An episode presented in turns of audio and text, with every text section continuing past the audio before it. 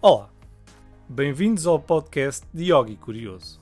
O meu nome é Ricardo Cabeças e este é meu espaço dedicado ao desenvolvimento interior, à espiritualidade e à maneira como nós interagimos com a realidade, tal como nós a conhecemos. Se és uma pessoa que te questionas com perguntas do tipo: o que é a vida? O que é a morte? Quem sou eu? O que faço aqui? Então convido-te a ficares por aí e a embarcares nesta viagem comigo, na esperança de podermos alcançar a resposta para estas e outras questões. Olá, bem-vindos a mais um episódio de Yogi Curioso. Ora, hoje estou aqui para partilhar com vocês um dos momentos mais difíceis uh, da minha vida. Não foi nenhuma doença, não foi nenhuma tragédia, mas foi uma situação que me custou muito uh, ultrapassar, até porque foi um desafio uh, que eu ainda estou hoje para perceber como é que eu consegui ter resistência uh, para, para ultrapassar. Pronto. Então estávamos no ano de 2016 e no sítio onde eu trabalhava, que, que, é o mesmo sítio onde trabalho hoje, que é na Escola Universitária Vasta Gama, um, recebemos a notícia de que iríamos receber uh, alunos franceses. Pronto, para quem não sabe, a escola uh, tem, é, é, dá um curso, é uma escola superior e tem um curso de medicina veterinária. E nesse ano a escola estabeleceu um protocolo com uma empresa que trazia alunos franceses para tirarem o curso de veterinária cá em Portugal. Qual era o problema? Uh, o problema era que, como os alunos vinham de França diretamente para aqui, eles não sabiam falar português. Então eles iam ter um ano para aprender a falar português, só que esse ano já era dentro do curso. Então o primeiro ano que eles eh, estavam no curso seria o ano em que eles iam ter aulas em francês, dadas em francês, e era o ano também em que eles iam aprender português, ou seja, é o ano da transição, era o primeiro ano do curso. Então, no primeiro ano do curso, teria que haver professores que dessem as aulas em francês para os alunos em francês, enquanto estes alunos franceses eh, aprendiam o português durante esse ano, que era para quando fossem para o segundo ano já entravam no, no curso normal português, com os outros alunos portugueses, e as aulas eram, eh, seriam em português eh, como normal. Quem é que era professor do primeiro ano? nesse, nessa altura, e, ainda sou por acaso, um, era eu. E eu tinha a minha responsabilidade duas, duas cadeiras, que agora dizes unidades curriculares, uh, biofísica e biomatemática, que na verdade é física e estatística. E o que acontece é que nos três meses que nós tivemos para nos preparar, eu e os meus colegas do primeiro ano, nós tivemos que aprender o um mínimo de francês para poder dar aulas em francês. Como vocês devem imaginar, eu não falava nada de francês, tirando bonjour, je m'appelle e etc. Um, passar deste nível para um nível em que consigamos falar fluentemente a dar aulas em três meses, uh, obviamente que era impossível. Uh, e, e foi, foi, não foi impossível, mas foi muito difícil. E esse foi o grande desafio, um dos grandes desafios que eu já tive na minha vida. Foi aprender francês o mais rápido possível. Eu fui para a França um mês para uma escola francesa aprender. Eh, e depois, quando voltei, senti que não, falava nada, que não falava nada, né? porque um mês não é nada. Né? Deu para perceber algumas partes da gramática, isso tudo, e estudar aquilo tudo, mas faltava a prática. E depois faltava a parte de dar as aulas as aulas, dar as aulas não era se calhar. Não, dar as aulas era a pior parte, assim é que é. Mas havia uma parte por trás, é que muitas vezes as pessoas não entendem o trabalho que existe para preparar uma aula. As pessoas não percebem, né? As pessoas acham que os PowerPoints aparecem porque a gente está aos dedos e vá lá.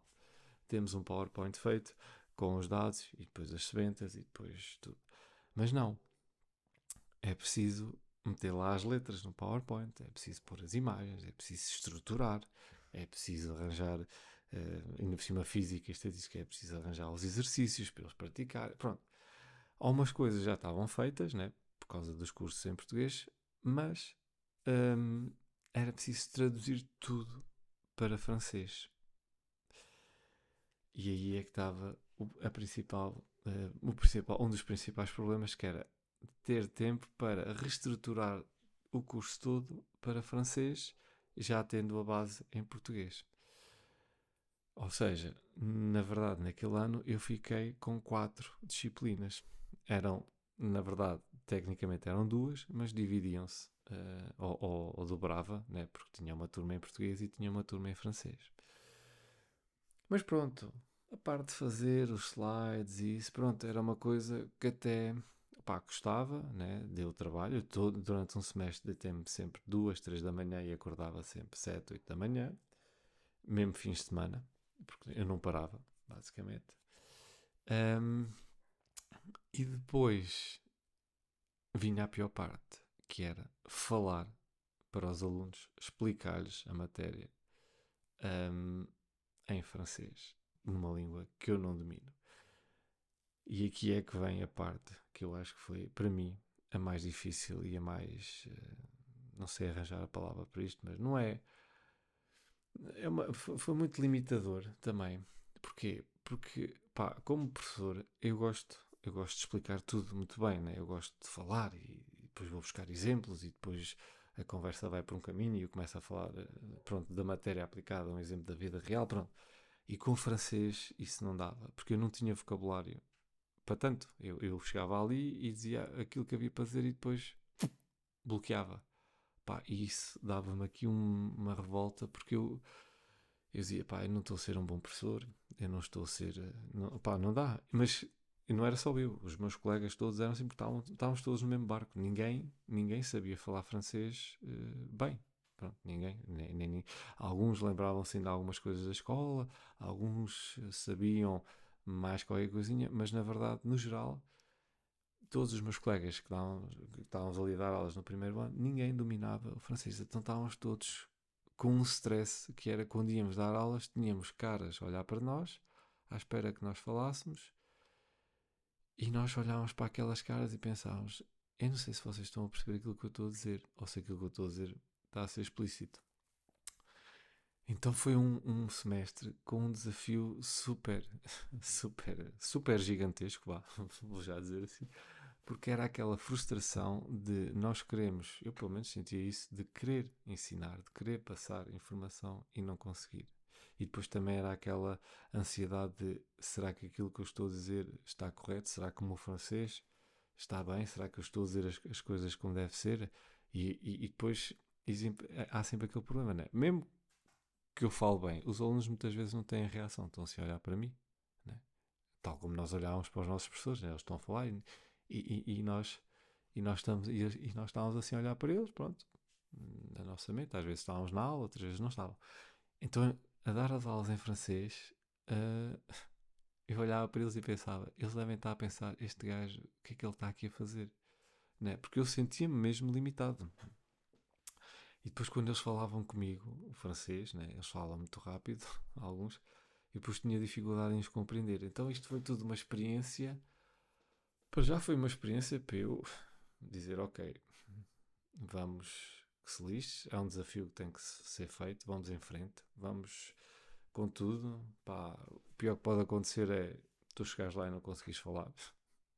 E, e pronto, eh, e, e, eles não conseguirem aprender bem as coisas, mas pronto, isso já é uma limitação que tu tens e não, não, não há mais que tu possas fazer, né?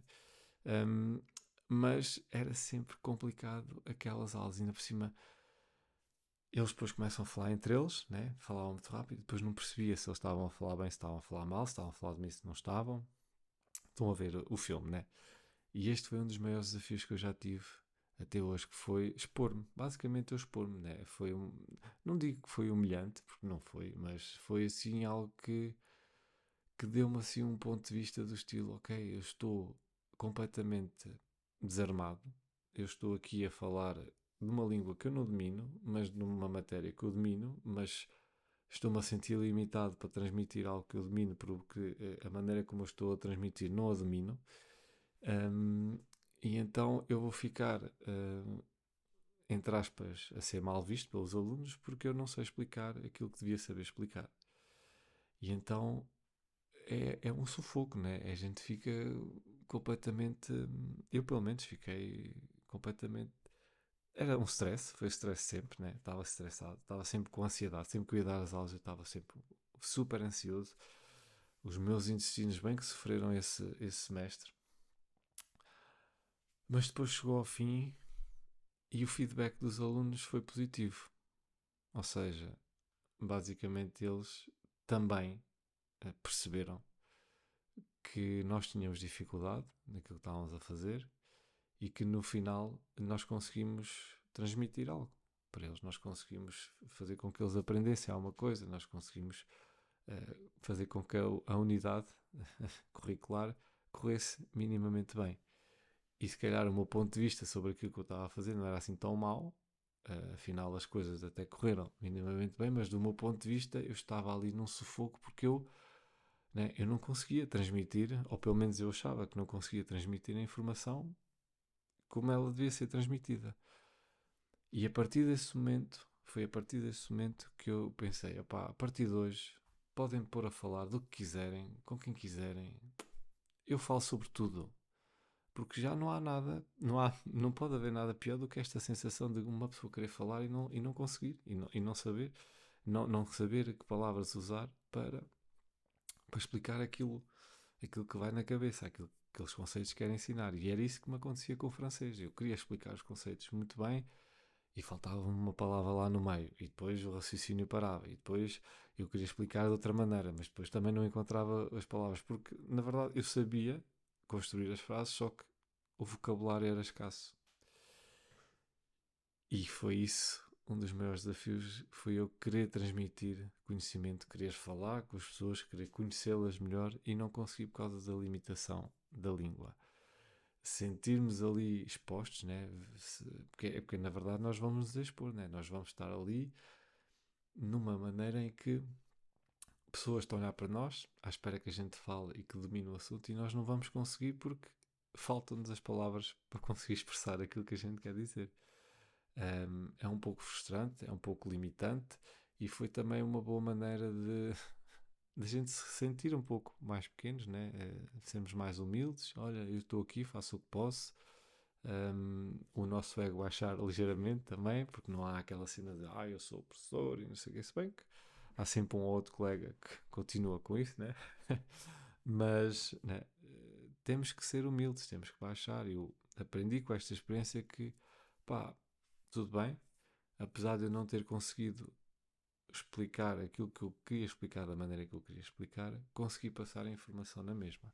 Consegui fazer as aulas, consegui um, ficar até uh, amigo vá, dos meus alunos, uh, falámos, porque depois é, é, interessante que os alunos vinham falar comigo e eu conseguia aos poucos ir falando com ele. E houve alturas que conseguimos ter conversas uh, longas e falámos sobre Portugal, sobre a França, sobre a experiência deles, porque eles também, eles também tiveram a noção que eram pequenas cobaias nesta experiência, porque foram os primeiros alunos a vir para Portugal. eh, para ter aulas eh, de veterinária em francês. Eles foram os primeiros.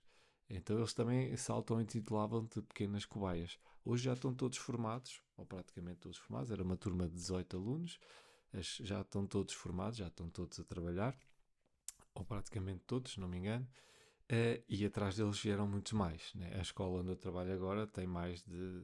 Eu não, não sei os números, mas eu diria que mais de 200 ou 300 alunos franceses a tirar veterinária aqui uh, na escola. não é a única em Portugal que faz isso, há mais. Mas. E, e, hoje em dia, né? eu depois dei aulas de 2016 e 2017, em 18 parei, voltei em 2021 para voltar outra vez a dar aulas e em francês.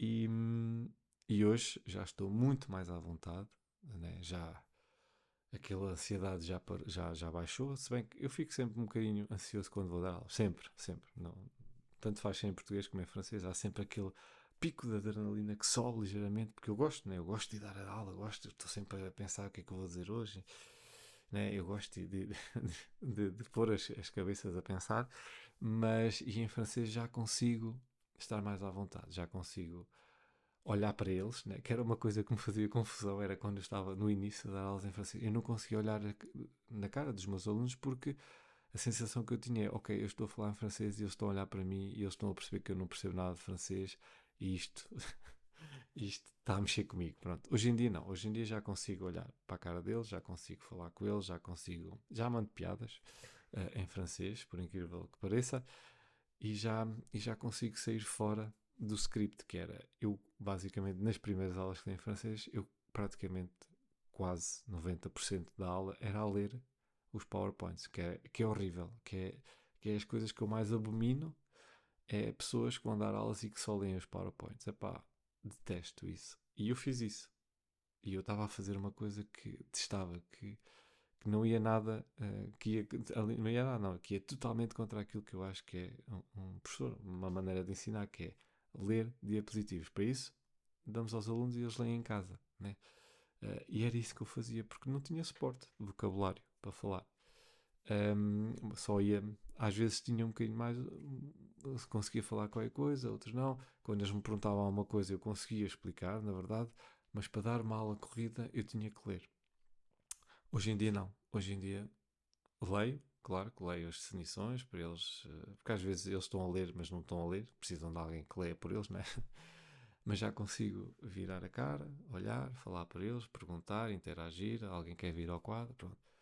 E esta tem sido a minha evolução e foi uma transformação. Esta, este, este desafio que eu tive mudou completamente a minha maneira de encarar o público, de encarar o desconforto, de encarar aquela pressão que as pessoas sentem quando está muita gente a olhar para elas à espera que, alguém, que a gente diga alguma coisa. Eu hoje já não consigo sentir tanto essa pressão. Já, já é normal, pronto, vocês estão aí, estão a olhar para mim, estão à espera que eu diga alguma coisa, então esperem, pronto. Já não fico tão nervoso, já já estou muito mais confortável a falar para quem quer que seja. E esta foi a minha experiência, foi a experiência mais dura que eu já tive em termos pessoais de, olha, de, de desenvolvimento pessoal, né? Porque isto foi, um, foi uma luta interna, né? Foi um, um desenvolvimento pessoal que eu tive que ter, foi expor-me uh, ao desafio, expor-me uh, aos, aos, aos, elementos, vá, por assim dizer. Uh, logo de início, expor-me um, num país sozinho, porque eu fui para a França sozinho aprender francês, andar lá, tentar falar sempre em francês. Deixar cá a minha mulher que estava grávida do nosso primeiro filho, ela também ajudou-me bastante nisso. Ela disse: Opa, se queres aprender francês, o melhor é, é ir para lá, porque foi assim que eu aprendi francês, porque ela já tinha já tinha estado em, em França há três anos e diz que a única maneira que ela conseguiu de aprender francês foi ir para a França e estudar francês. Pronto. E ela nisso também ajudou muito e motivou-me sempre e disse: opá, vai em frente. E, e, pronto. E hoje cá estou, falo, uh, não falo super bem francês, ainda não estou nesse nível, mas já falo muito mais à vontade, já estou muito mais fluente e é um caminho que se vai fazendo. Mas o que me custou foi expor-me, foi expor-me ao ridículo de querer falar para pessoas e, e não e estar limitado nessa, nessa forma de falar. Esse é que foi o grande desafio e ainda bem que ele aconteceu porque hoje falo para todos e mais alguns sem problemas nenhums. Ou pelo menos tenho essa disponibilidade. Pronto, queria partilhar este episódio com vocês, uh, que foi um episódio que me mudou para sempre. Obrigado por estarem aí e até para a semana. Chegamos ao fim deste episódio. Obrigado por terem ouvido e espero que tenham gostado. Não se esqueçam, subscrevam, façam like nas redes sociais e já sabem, mantenham-se curiosos. Obrigado e até breve.